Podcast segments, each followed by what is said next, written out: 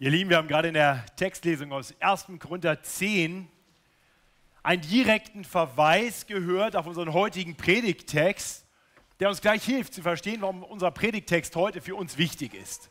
Da schreibt Paulus nämlich an Christen, dass die Dinge, von denen wir gleich hören werden, geschehen sind, uns zum Vorbild, damit wir nicht am Bösen unsere Lust haben, wie jene sie hatten. Da heißt es, werdet auch nicht Götzendiener, wie einige von ihnen es wurden. Und dann heißt es weiter, es ist aber geschrieben uns zur Warnung, auf die das Ende der Zeiten gekommen ist. Nun, wenn das wahr war für die Korinther, dann gilt das für uns umso mehr, denn wir sind dem Ende der Zeiten sicher noch mal ein Stück näher. Nun, der Text, um den es hier geht, ist der Text vom goldenen Kalb. Äh, wahrscheinlich einer der bekanntesten Texte aus dem zweiten Buch Mose. Wir befinden uns mitten in einer Predigtserie durch das zweite Buch Mose und kommen heute zu Kapitel 32 äh, und den ersten sechs Versen aus Kapitel 33. Und das zentrale Thema, gerade zu Beginn unseres Predigtextes, ist Götzendienst. Aber mal ehrlich, ist das unser Thema? Götzendienst? Ich meine, sicher, wir haben mit allen möglichen Sünden in unserem Leben zu tun, aber, aber spielt Götzendienst in unserem Leben wirklich eine Rolle? Sind wir nicht eigentlich viel zu zivilisiert? Was können wir schon lernen von Menschen, die sich ein goldenes Kalb machen und das anbeten? Nun, lasst uns unseren Predigtext betrachten. Und ich denke, uns wird sehr schnell, sehr klar werden, wie direkt das, was wir hier lesen, dann doch in unser Leben spricht. Und bevor ich den Text mit uns betrachten möchte, möchte ich mit uns beten und den Herrn bitten, dass er uns hilft, sein Wort zu verstehen. Himmlischer Vater, das ist unser Gebet, dass du nun zu uns sprichst durch dein Wort. Hilf mir nur das zu sagen, was du uns zu sagen hast. Und gebrauche dein Wort, um uns immer mehr davon abzuhalten, uns dem Götzendienst hinzugeben. In unseren Herzen und in unserem Leben. Und ich möchte dich bitten, dass du uns durch dein Wort umgestaltest und immer mehr zu Menschen machst, die so leben, wie es dir gefällt. Zu Menschen, die entsprechend ihrer göttlichen Berufung leben als eine königliche Priesterschaft. Das ist unser Gebet durch Jesus Christus, unseren Mittler und Herrn. Amen. Lass uns direkt die ersten sechs Verse unseres Predigtextes anschauen, 2. Mose 32, die ersten sechs Verse, denn hier wird uns der Götzendienst Israels beschrieben. Ich lese uns die ersten sechs Verse aus 2. Mose 32. Als aber das Volk sah, dass Mose ausblieb und nicht wieder von dem Berg zurückkam, sammelte es sich gegen Aaron und sprach zu ihm, auf, mach uns einen Gott, der vor uns hergehe, denn wir wissen nicht, was diesem Mann Mose widerfahren ist, der uns aus Ägyptenland geführt hat. Aaron sprach zu ihnen, reißt ab die goldenen Ohrringe an den Ohren eurer Frauen, eurer Söhne und eurer Töchter und bringt sie zu mir. Da riss alles Volk sich die goldenen Ohrringe von den Ohren und brachte sie zu Aaron. Und er nahm sie von ihren Händen und bildete das Gold in einer Form und machte ein gegossenes Kalb. Und sie sprachen, das ist dein Gott, Israel, der dich aus Ägyptenland geführt hat. Als das Aaron sah, baute er einen Altar vor ihm und ließ ausrufen und sprach, morgen ist des Herrn Fest. Und sie standen früher Morgen auf und opferten Brandopfer und brachten dazu Dankopfer dar. Danach setzte sich das Volk, um zu essen und zu trinken, und sie standen auf, um ihre Lust zu treiben. Was denkst du darüber? Ist das ein riesiges Desaster? Oder ist das nicht vielleicht doch irgendwie nachvollziehbar? Meine, lasst uns noch mal kurz die Situation vor Augen führen. Nach der Rettung aus der Sklaverei in Ägypten war das Volk, angeführt von Mose, auf dem Weg ins gelobte Land. Und Mose führte das Volk auf dem Weg zu diesem Berg Horeb oder auch dem Berg Sinai. Und nach einer atemberaubenden Gottesbegegnung, bei der Gott dem Volk die zehn Gebote gegeben hatte, war dann Mose weiter auf den Berg gestiegen, in die Gegenwart Gottes gegangen. Und dann, dann passiert nichts. Nichts. Über sechs Wochen passiert überhaupt nichts. Das Volk sitzt da unten am Fuße des Berges und Mose ist einfach weg. Und das Volk isst jeden Tag Manna und langweilt sich. Eigentlich wollte man ins gelobte Land. Ein Land, das mit Milch und Honig fließt. Manna. Die sitzen hier auf gepackten Koffern mitten in der Wüste und es geht nichts voran. Ja, wer weiß, was mit Mose ist. Vielleicht ist es ihm in der Gegenwart Gottes so ergangen, wie es ja immer heißt. Vielleicht ist der vergangen, ist tot. Und die sitzen da unten und warten auf ihn. Oder, oder Mose ist hochgegangen und weil Gott gesagt hat, du darfst in meine Gegenwart kommen, hat er ihn so wie damals Henoch einfach gleich entrückt. Mose oben bei Gott im Himmel und das Volk sitzt da unten am Berg und wartet. Und wartet. Und wartet. Da kann man ja hier sitzen, bis man dumm und dämlich wird. Also mal ganz ehrlich, sollte man da nicht irgendwie aktiv werden? Die Frage stellt sich doch auch heute für so manchen Christ. Wir haben von Gott großartige Verheißungen. Wir wissen aus seinem Wort, dass er seine Kinder liebt, dass er für sie sorgt. Aber manchmal erleben wir das nicht. Wir beten und warten und warten und warten. Wir beten und warten auf einen Ehepartner und bleiben allein. Wir beten und warten auf eine Arbeitsstelle. Aber wir kriegen nur Absagen. Und wenn wir dann mal eine Arbeitsstelle bekommen, dann taugt die auch nicht. Wir beten und warten und warten auf Heilung. Heilung. Hat Gott nicht gesagt, dass er ein Heiland ist? Kann er nicht heilen? Aber wir erleben, dass es immer nur noch schlimmer wird. Vielleicht manche der Jüngeren unter uns, der, der Teens, die, die, die, die warten auf, auf Anerkennung, darauf, dass sie endlich ein bisschen mehr dürfen. Aber sie kriegen die Anerkennung nicht, die Aufmerksamkeit nicht, die Liebe nicht. Und sie kriegen auch nicht mehr Raum, sich weiterzuentwickeln. Und, und seht ihr, dann, dann kommt es vor, dass, dass auch Christen, die Gott kennen, sich fragen, ob sie die Dinge nicht doch irgendwie in die eigenen Hände nehmen müssen. Irgendwas machen. Vielleicht den ganz schmalen Weg verlassen und irgendwie einen anderen Weg suchen, weil dieser schmale Weg ja nicht funktioniert. Wir suchen Hilfe in, in, im Lügen und Betrügen, in Sünden weil wir anfangen, immer weniger zu glauben, dass Gott doch noch für uns sorgen wird und, und meinen vielleicht irgendwie anders für uns selber sorgen zu müssen.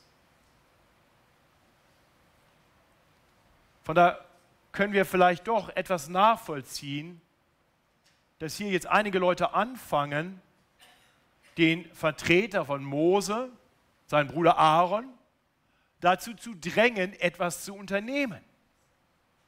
Ja, Gott hatte ihnen ein, ein gelobtes Land zugesagt, aber nun ist weder Gott da noch Mose. Und sie brauchten doch eigentlich einen Anführer. Sie brauchten doch eigentlich Gott bei sich, um, um, um diesen beschwerlichen Weg gehen zu können. Und deswegen soll Aaron ihnen nun einen Gott machen. Ja, auf Neudeutsch würden wir sagen, ein Gott to go. Ja? Ein Gott, den man mitnehmen kann ins gelobte Land. Und so bedrängen sie Aaron und Aaron gibt dem Druck nach. Ich möchte das hier sehen, das ist alles sehr menschlich.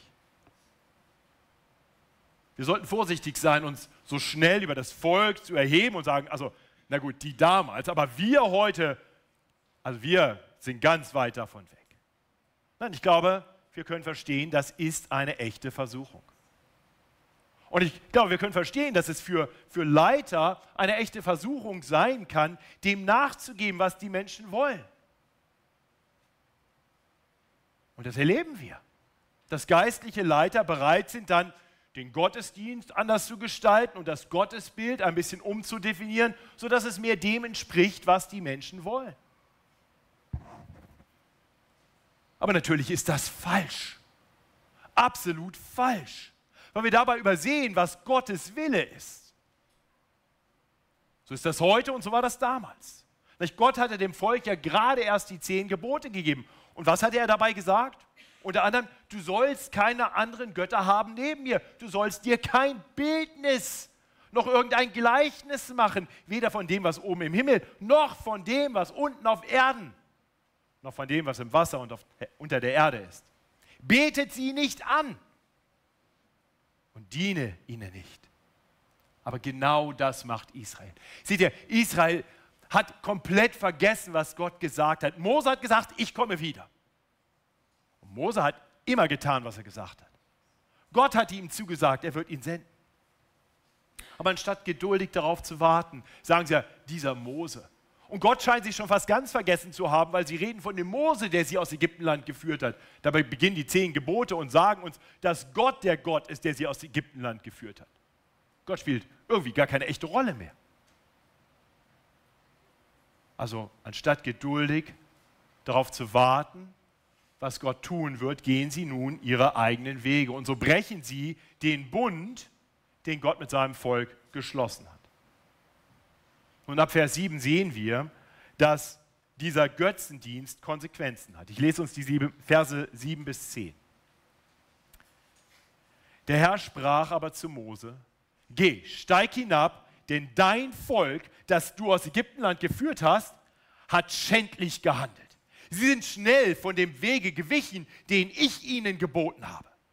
Sie haben sich ein gegossenes Kalb gemacht und haben es angebetet und ihm geopfert und gesagt, das ist dein Gott Israel, der dich aus Ägyptenland geführt hat. Und der Herr sprach zu Mose, ich sehe, das ist ein halsstarriges, dass das ein halsstarriges Volk ist und nun lass mich, dass mein Zorn über sie entbrenne und sie vertilge.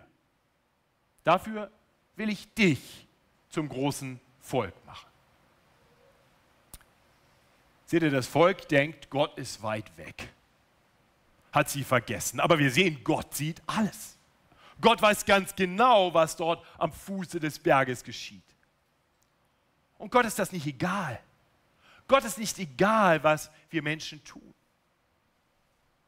Gott ist sicherlich nicht egal, was Israel tut, denn dieses Volk hatte er gerade auserwählt als das Volk, auf das er seine besondere Liebe gesetzt hatte. Das Volk, das er in besonderer Weise segnen wollte. Ein Volk, mit dem er einen Bund geschlossen hatte, fast so wie ein Mann sich eine Frau aussucht, wenn sie dann Ja dazu sagt, um sie zu ehelichen und mit ihr den Ehebund einzugehen. Das hatte Gott getan. Aber jetzt muss er mit ansehen, wie sich das Volk selber ein Gott macht natürlich keinen echten Gott, einen Götzen. Es gibt nur einen wahren Gott, ich hoffe, das ist uns klar. Es ist fast ein bisschen so, als würde er mit ansehen müssen, wie sich also seine Frau einfach einen anderen Mann sucht, mit dem herumhurt und einfach nur, um sich nicht so schuldig zu fühlen, ihn dann aber bei dem Namen des anderen Gottes zu nennen. Denn sie nennen ihn immer noch Jahwe. Das wird in unserem Text in, in den Versen deutlich, wenn, wenn das Wort Herr in Großbuchstaben da steht. Den Namen behalten sie bei, aber natürlich hat es nicht mehr viel mit dem Gott zu tun. Und die Konsequenz ist drastisch, aber gerechtfertigt. Gott identifiziert sich nun nicht mehr mit seinem Volk. Er, er spricht jetzt nicht mehr von mein Volk. Er, er tut jetzt tatsächlich genau das, was das Volk gerade vorher getan hat und sagt, Mose, das ist dein Volk dein Volk, das du aus Ägyptenland geführt hast. So als wenn Gott sagt, damit will ich nichts mehr zu tun haben. Und dann kündigt er an, dass er dieses Volk in seinem gerechten Zorn vernichten will. Und dann würde er mit Mose einen Neuanfang machen.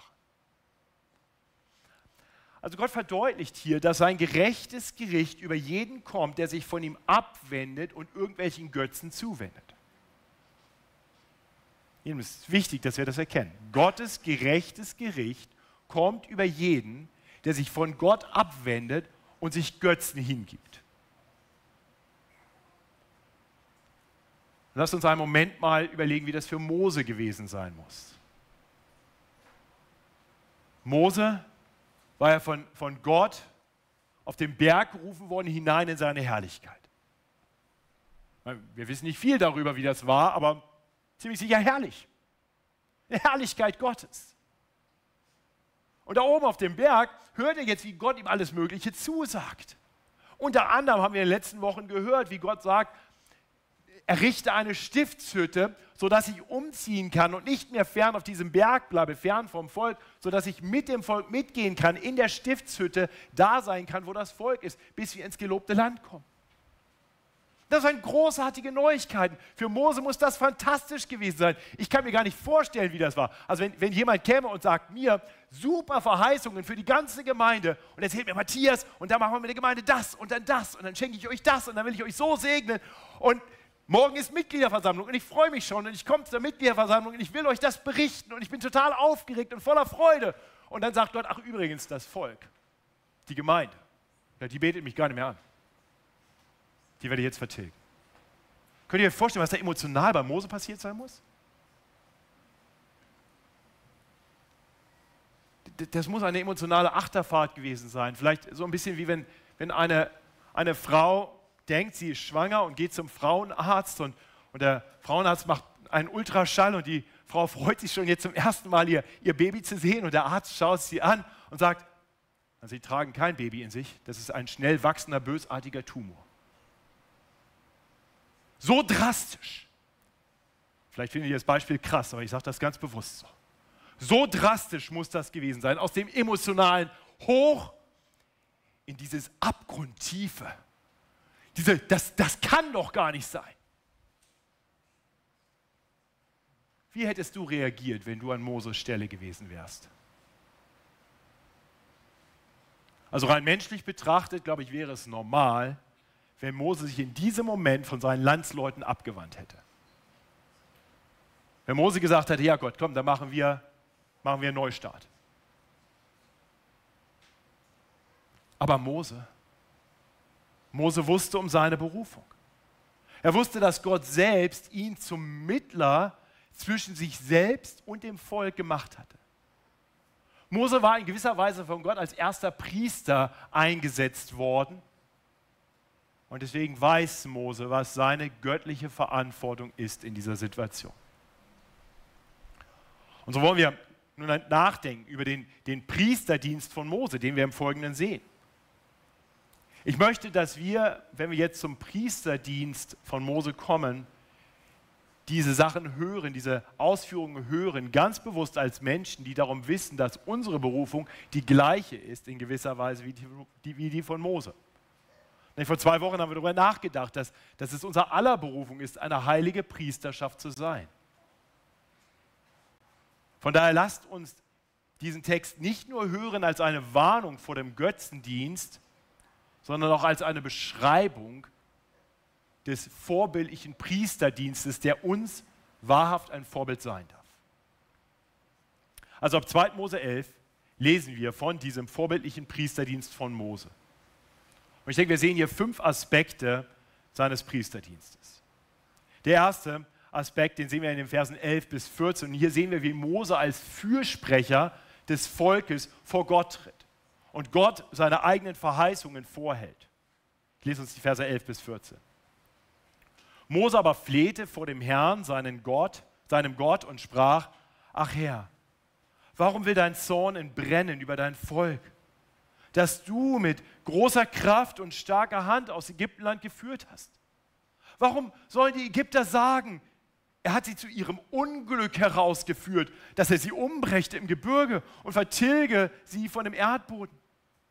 Kehre dich ab von deinem grimmigen Zorn und lass dich des Unheils gereuen, das du über dein Volk bringen willst. Gedenke an, dein, an deine Knechte Abraham, Isaac und Israel, denen du bei dir selber geschworen und verheißen hast, ich will eure Nachkommen mehren wie die Sterne am Himmel. Und dieses ganze Land, das ich verheißen habe, will ich euren Nachkommen geben. Und sie sollen es besitzen für ewig.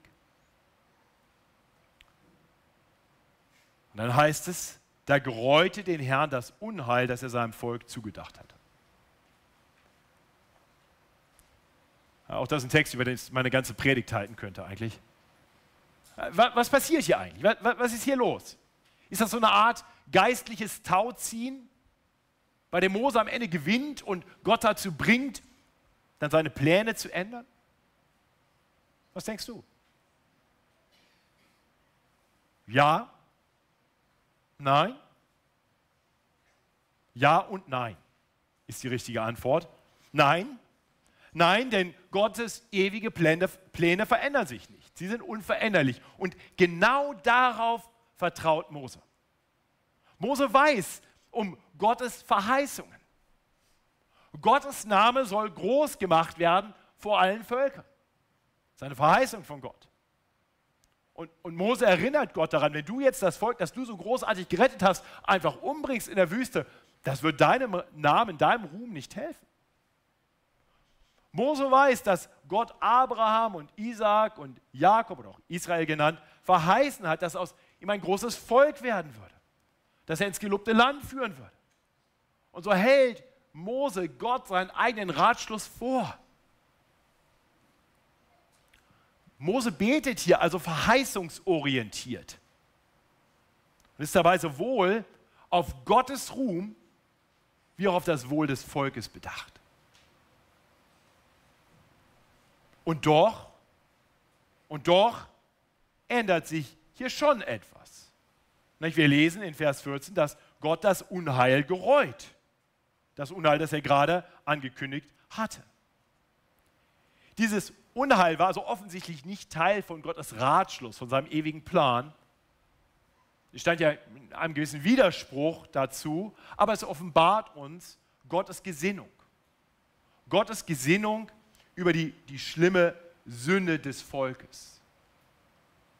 Ich hoffe, uns ist klar, Götzendienst ist kein Kavaliersdelikt. Götzendienst ist ungefähr das Schlimmste, was man Gott gegenüber tun kann. Aber so wie Gott eben in einem Moment zornig ist über die Sünde des Volkes, so kann sein Zorn dann auch besänftigt werden. Äh, tatsächlich ist das die Berufung von Mose, als Mittler jetzt vor Gott einzutreten. Und, und das Bitten des Mose ist genau das, was Gott nun wieder gebraucht, um in seiner Gesinnung eine Veränderung zu erleben. Ich hoffe, das macht so ein bisschen Sinn. Kann das jetzt nicht noch viel weiter ausführen, aber wir sehen, Gebet ändert im Hinblick auf Gottes ewigen Ratschluss gar nichts. Also du kannst auch beten, dass Gott nicht wiederkommen wird, er wird wiederkommen. Und ich hoffe, du verstehst aber auch, dass Gott dein Gebet gebrauchen will, dass das tatsächlich ein von ihm verordneter Weg ist, um wirkliche Veränderung herbeizuführen. Gott will, dass wir als seine Kinder ihn bitten und er sagt, dass wenn wir ihn bitten, wenn wir ihn bitten, er uns geben wird. Als liebender Vater. Das, was gut und richtig für uns ist. Nicht immer alles, was wir wollen. Das heißt, unser Gebet steht nicht im Widerspruch zum ewigen Ratschluss Gottes, sondern es ist ein Mittel, das Gott selbst gebraucht und verordnet hat, um seinen ewigen Plan auszuführen.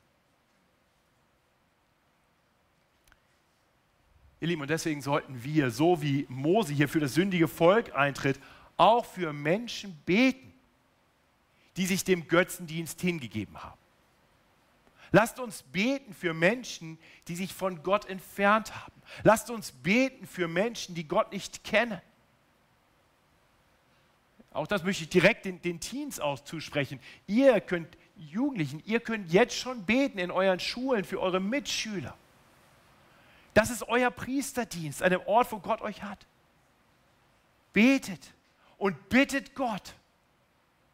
Und wer weiß, vielleicht ist genau das der Weg, den Gott schon bestimmt hat, um durch dein Gebet in seiner Gnade Menschen zur Umkehr zu bringen und zu retten, anstatt sie verdientermaßen für ihre Sünden zu richten. Mose lässt sich von Gott gebrauchen.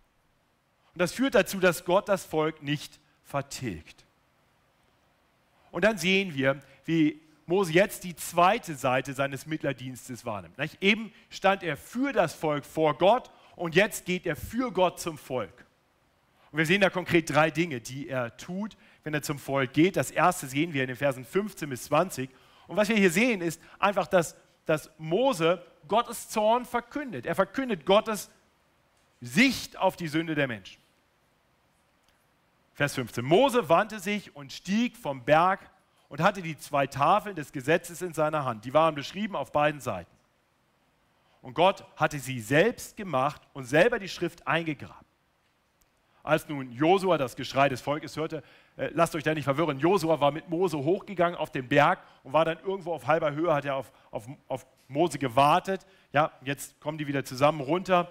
Als Josua also das, das Geschrei hört, des Volkes hört, sprach er zu Mose, es ist ein Kriegsgeschrei im Lager. Er antwortete, es ist kein Geschrei wie bei einem Sieg und es ist kein Geschrei wie bei einer Niederlage. Ich höre Geschrei wie beim Tanz. Als Mose aber nahe zum Lager kam und das Kalb und das Tanzen sah, entbrannte sein Zorn und er warf die Tafeln aus der Hand und zerbrach sie unten am Berge. Und nahm das Kalb, das sie gemacht hatten, und ließ es im Feuer zerschmelzen und zermalmte es zu Pulver und streute es aufs Wasser und gab es den Israeliten zu trinken.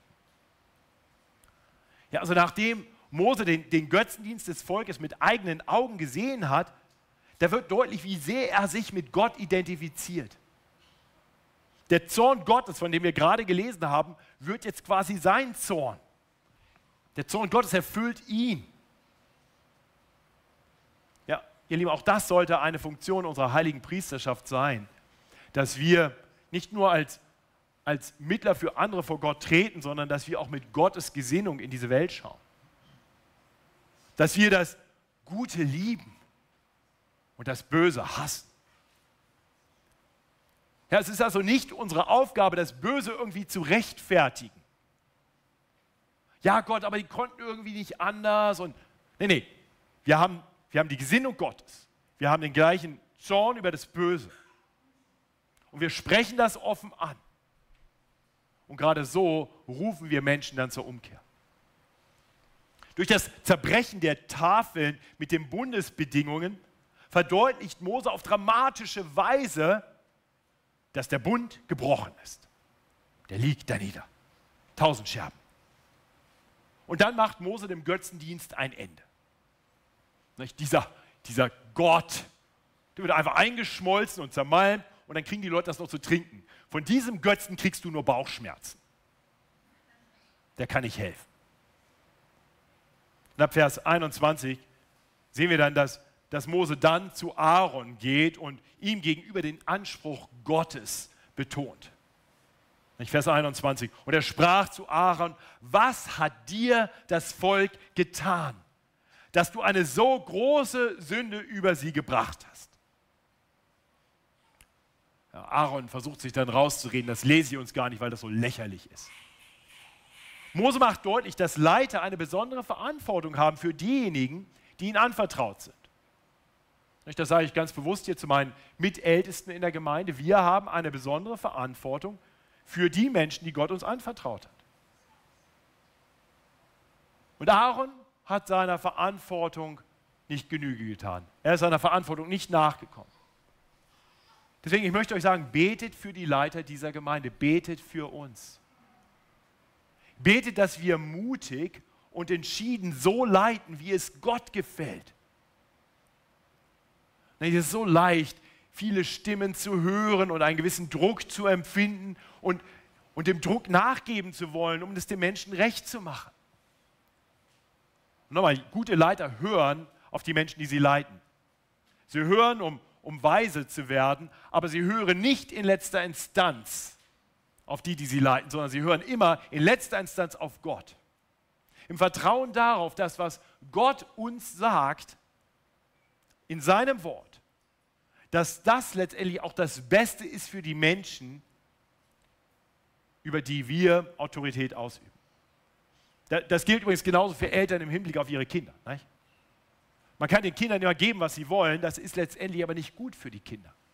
Man kann auch die Wünsche der Kinder ignorieren, das ist auch nicht gut. Man kann nur die Wünsche der Kinder wahrnehmen, man kann hören, was sie sich wünschen und dann kann man abwägen, inwieweit das passt zu dem, was Gott sagt. Und dann tun wir das, was Gott sagt. Wenden das in angemessener Weise auf die an, die uns anbefohlen sind. Deswegen müssen Leiter vor allem auf Gott hören und ihm gehorchen. Nur Aaron hatte versagt. Mose macht das hier deutlich. Und dann kündigt Moses das Dritte, was er tut, dem ganzen Volk das kommende Gericht an. Ab Vers 25. Ich lese uns diesen Abschnitt. Als nun Mose sah, dass das Volk zuchtlos geworden war, also offensichtlich äh, war da nicht nur Tanzen und Trinken und Essen dabei, äh, in dem ganzen Text finden sich immer wieder auch äh, Anspielungen wahrscheinlich auch auf sexuelle Sünde, wird auch im 1. Äh, Korinther 10 übrigens deutlich. Als nun Mose sah, dass das Volk zuchtlos geworden war, denn Aaron hatte sie zuchtlos werden lassen, zum Gespött ihrer Widersacher, trat er in das Tor des Lagers und rief, Herr zu mir, wer dem Herrn angehört. Da sammelten sich zu ihm alle Söhne Levi. Und er sprach zu ihnen, so spricht der Herr, der Gott Israels. Ein jeder gürte sein Schwert um die Lenden und gehe durch das Lager hin und her von einem Tor zum anderen und erschlage seinen Bruder, Freund und Nächsten. Die Söhne Levi taten, wie ihnen Mose gesagt hatte, und es fielen an dem Tag vom Volk 3000 Mann. Da sprach Mose, füllt heute eure Hände zum Dienst für den Herrn. Eine etwas seltsame Formulierung, da geht es um die Priesterweihe letztendlich, also die werden jetzt geweiht, denn ein jeder ist wieder sein Sohn und Bruder gewesen, damit euch heute Segen gegeben werde. Was wir hier sehen, ist, dass Mose sich in keiner, keinster Weise dafür schämt, Gottes Gericht anzukündigen. Diejenigen, die in Sünde verharren, sollen gerichtet werden. Manchen Christen sind solche Passagen peinlich. Sie behaupten, das ist irgendwie der Gott des Alten Testaments, der war noch irgendwie so böse. Aber wir haben jetzt das Neue Testament und, und da ist der Gott der Liebe. Der würde sowas niemals tun. Ich möchte ganz deutlich sagen, das stimmt nicht. Das stimmt überhaupt nicht. Im Neuen Testament ist tatsächlich viel mehr über Gericht zu lesen. Über das kommende Gericht und die ewigen Höllenqualen. Das, das, Problem bei Menschen ist nur, dass, dass irgendwie das kommende Gericht und die Höllenqualen uns irgendwie sehr weit weg und sehr abstrakt erscheinen. Aber wenn wir dann hören von direktem Gericht, das finden wir dann ganz schlimm. Aber tatsächlich ist das, was Mose hier im Namen Gottes anordnet, nur ein blasser Schatten. Nur ein blasser Schatten von dem, was jedem bevorsteht, der nicht zu Gott umkehrt. Ich hoffe, das ist dir klar. Das, was wir hier lesen, was uns so grausam erscheint, ist nur ein blasser Schatten von dem, was jedem bevorsteht, der nicht zu Gott umkehrt. Als heilige Priesterschaft, als Priester Gottes ist es unser Auftrag, Menschen vor dem kommenden Gericht Gottes zu warnen und sie dazu aufzurufen, sich Gott zuzuwenden, so wie Mose das hier zuerst tut. Na, er hat ja gerufen. Kommt her, stellt euch auf meine Seite. Aber dann eben auch zu warnen zu warnen und sagen, es gibt nur einen Ort der Rettung und der ist bei Gott. Flieh zu ihm. Also wir sehen, Mose tritt hier als Mittler für Gott vor das Volk. Und er verkündigt Gottes Zorn über die Sünde. Er klagt Mose an für sein Versagen in der Leiterschaft. Und er kündigt das kommende Gericht Gottes an. Und dann geht er zurück zu Gott. Er geht zurück zu Gott, um nun vor Gott für das Volk Sünde zu bekennen und Gott um Gnade zu bitten. Und das sehen wir in den Versen 30 bis 32. Am nächsten Morgen sprach Mose zum Volk, ihr habt eine große Sünde getan, nun will ich hinaufsteigen zu dem Herrn, ob ich vielleicht Vergebung erwirken kann für eure Sünde. Als Mose wieder zu dem Herrn kam, sprach er, ach, das Volk hat eine große Sünde getan und sie haben sich ein Gott von Gold gemacht. Vergib ihnen doch ihre Sünde. Wenn nicht, dann tilge mich, mich aus deinem Buch, das du geschrieben hast. Seht ihr, was für ein, ein großartiger Mittler Mose ist? Er bekennt offen die große Sünde des Volkes. Er sucht keine Ausreden. Er erkennt damit an, Gott hätte jedes Recht, das Volk zu richten. Aber er weiß eben auch, dass Gott ein Gott der Gnade ist. Und so bittet er Gott, er fleht zu Gott, dass er sich doch irgendwie erbarmen möge und dem Volk die Sünde vergeben möge. Und wir sehen, er identifiziert sich so sehr mit dem Volk. Eben noch hat er sich mit Gott identifiziert vor dem Volk und jetzt identifiziert er sich mit dem Volk vor Gott und sagt, wenn du sie vertilgst, vertilg mich mit. Ganz ähnlich wie Paulus das später beten würde in, in Römer 9, wo er sich äh, erklärt als vollkommen eins mit, den, mit dem Volk Israel. Nun, wir sehen, wie Gott auf dieses Gebet reagiert, ja, wie Gott insgesamt auf den Priesterdienst von Mose reagiert. Ab Vers 33. Der Herr sprach zu Mose: Ich will den aus meinem Buch tilgen, der an mir sündigt. So geh nun hin und führe das Volk, wohin ich dir gesagt habe. Siehe, mein Engel soll vor dir hergehen. Ich werde aber ihre Sünde heimsuchen, wenn meine Zeit kommt. Und der Herr schlug das Volk, weil sie sich das Kalb gemacht hatten, das Aaron angefertigt hatte. Der Herr sprach zu Mose: Geh, zieh von dannen, du und das Volk, das du aus Ägyptenland geführt hast, in das Land, von dem ich Abraham, Isaac und Jakob geschworen habe. Deinen Nachkommen will ich es geben.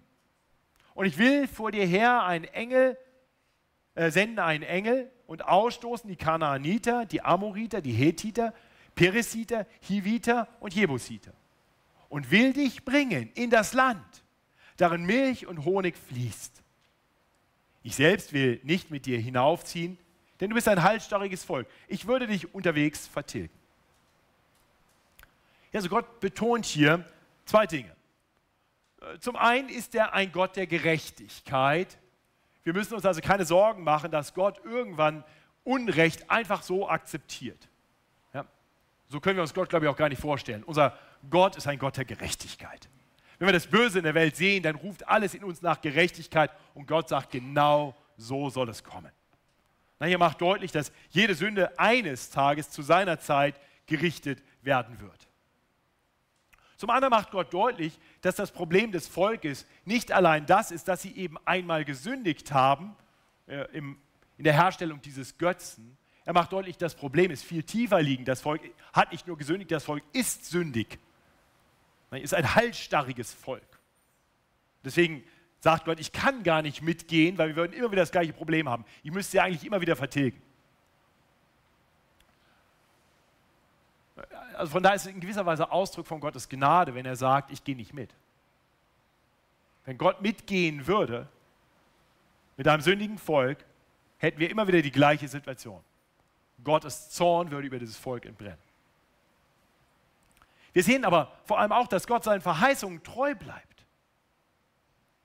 Er, er verheißt, dass er einen Engel senden wird, der das Volk ins gelobte Land führen wird, der die Feinde vertreiben wird. Und er sagt, das Land wird großartig sein. Ihr werdet kommen in ein Land, das mit Milch und Honig fließt. Ihr Lieben, ist das nicht großartig? Ich meine, eben noch hatte das Volk sich ein Götzenbild gemacht, um nicht allein den beschwerlichen Weg gehen zu müssen. Und jetzt sagt Gott, pass mal auf, den Götzen, den haben wir jetzt mal aus dem Weg geräumt. Ich gebe euch einen Engel, ein mächtiges Himmelswesen und der geht mit euch mit. Und er bringt euch dahin, in dieses großartige Land. Und dieses Land wird sein, genau so wie ich es verheißen habe, es fließt Milch und Honig. Es wird großartig sein. Und er sagt dann weiter, und, und damit ihr nicht ständig in Angst leben müsst, vor mir werde ich nicht mitgehen. Ihr müsst also nicht beständig in Gottes Furcht leben.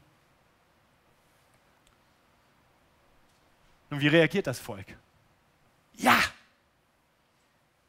Nee, hört die erstaunlichen Worte aus 2. Mose 33, 4 bis 6, die letzten drei Verse unseres Predigtextes. Als das Volk diese harte Rede hörte, trugen sie Leid und niemand tat seinen Schmuck an. Und der Herr sprach zu Mose, sage zu den Israeliten, ihr seid ein halsstarriges Volk, wenn ich nur einen Augenblick mit dir hinaufzöge, würde ich dich vertilgen. Nun lege deinen Schmuck ab, dann will ich sehen, was ich dir tue. Und die Israeliten taten ihren Schmuck von sich an den Berge hoch. Seht ihr, was hier passiert? Das Volk erkennt etwas. Es erkennt, dass diese ganzen großartigen Verheißungen gar nicht so großartig sind, wenn Gott nicht mitgeht. Das Gold, was sie eben noch hergegeben haben, um daraus einen Götzen zu machen, das Gold, das wollen die nicht mehr. Das brauchen sie nicht mehr. Sie brauchen keinen neuen Götzen, sie brauchen Gott. Das ist wahre Buße. Sie wollen Gott, sie wollen Gottes Gegenwart. Als ich das gelesen habe, habe ich mich gefragt, wie ist das eigentlich bei uns? Wie ist das bei dir? Was würdest du sagen, wenn Gott dir, obwohl du sein gerechtes Gericht verdient hättest, dir anbieten würde, ich gebe dir das, wonach du dich am meisten sehnst.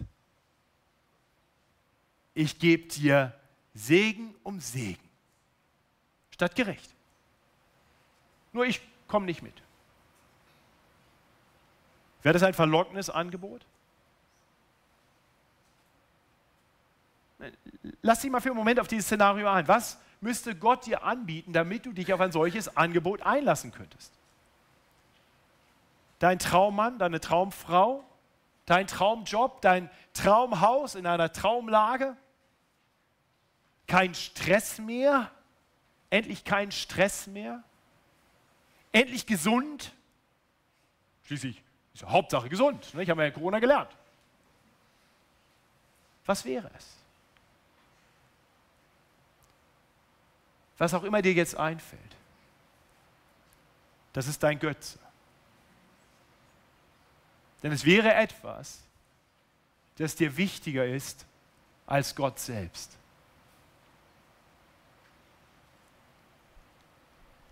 Lasst uns lernen aus diesen Versen.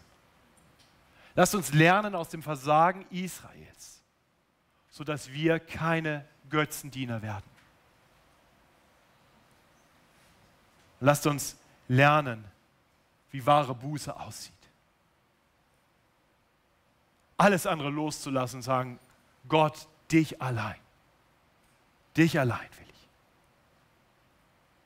ich. Unser Predigtext zeigt uns auf wunderbare Weise, wie, wie Gott den Priesterdienst von Mose gebraucht, um dem Götzendienst in Israel zumindest vorübergehend ein Ende zu machen. Und doch lässt uns dieser Text mit einer gewissen Spannung zurück, oder? Denn Gott hat ja deutlich gemacht, dass er die Sünde des Volkes eines Tages richten wird. Dass jeder Sünder nicht im Buch des Lebens stehen wird. Er betont auch, dass er mit diesem Volk nicht mitgehen kann, weil dieses Volk ein halsstarriges, sündiges Volk ist. Und so erkennen wir, es braucht irgendwie mehr als das, diesen vorbildlichen Priesterdienst von Mose, um diese Spannung zu überwinden. Oder in anderen Worten, es braucht einen besseren und größeren Mittler zwischen dem heiligen Gott und diesem halsstarrigen Volk, sündigen Menschen. In Vers 34 hatte Mose angekündigt, ich aber werde ihre Sünde heimsuchen, wenn meine Zeit. Und dann kam die Zeit Gottes. Genau zu der rechten Zeit kam Gott in Jesus Christus zu uns. Und er kam nicht, um uns zu richten. Denn nachdem Jesus allein ein Leben voller Anbetung gelebt hatte, in seinem Leben gab es keine Götzen, nahm er das Gericht, gerechte Gericht für all unsere Sünden auf sich. Das gerechte Gericht für all die, die sich von ihrem Götzendienst abwenden und sich ihm im Glauben zuwenden. Nicht so litt er und starb am Kreuz für Götzendiener wie dich und mich.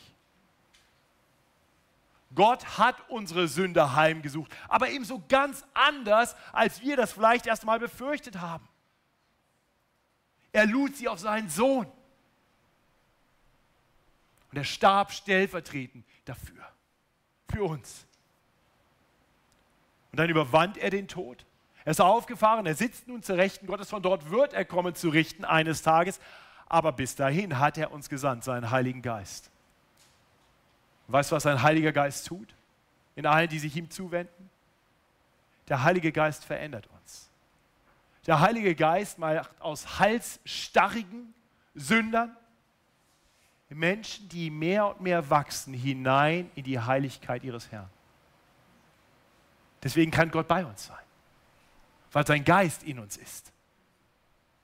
Und das ist auch eine gute Nachricht, weil wir so wissen dürfen, dass wir schon jetzt, hier und heute eben nicht ohne Gott durchs Leben gehen müssen. Er ist bei uns alle Tage bis an der Weltende. Wenn du das noch nicht erkannt hast, dann, dann höre diese Einladung, höre diesen Ruf, erkenne, du bist von der Ausrichtung deines Herzens ein Götzendiener. Das steckt im Naturell eines jeden Menschen drin. Johannes Calvin hat gesagt, das menschliche Herz ist eine Götzenfabrik.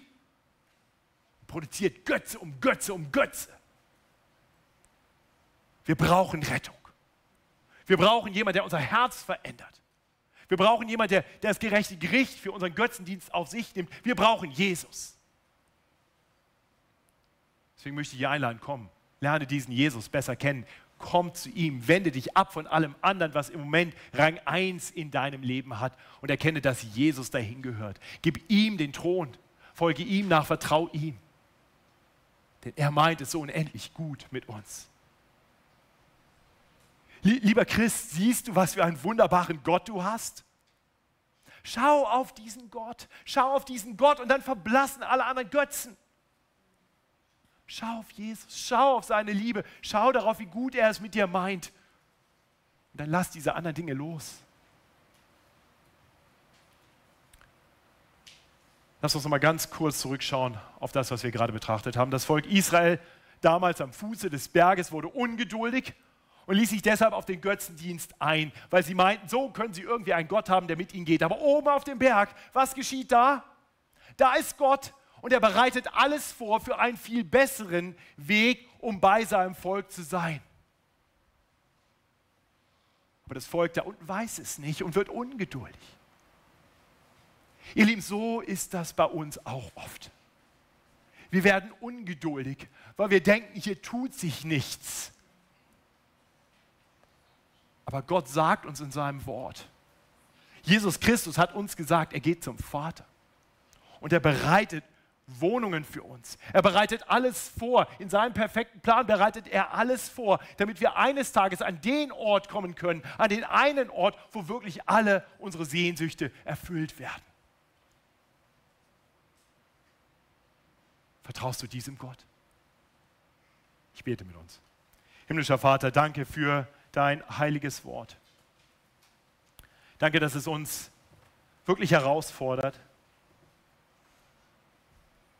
Herr, du kennst die Götzen unseres Lebens. Herr, du weißt, was uns so schnell so wichtig wird.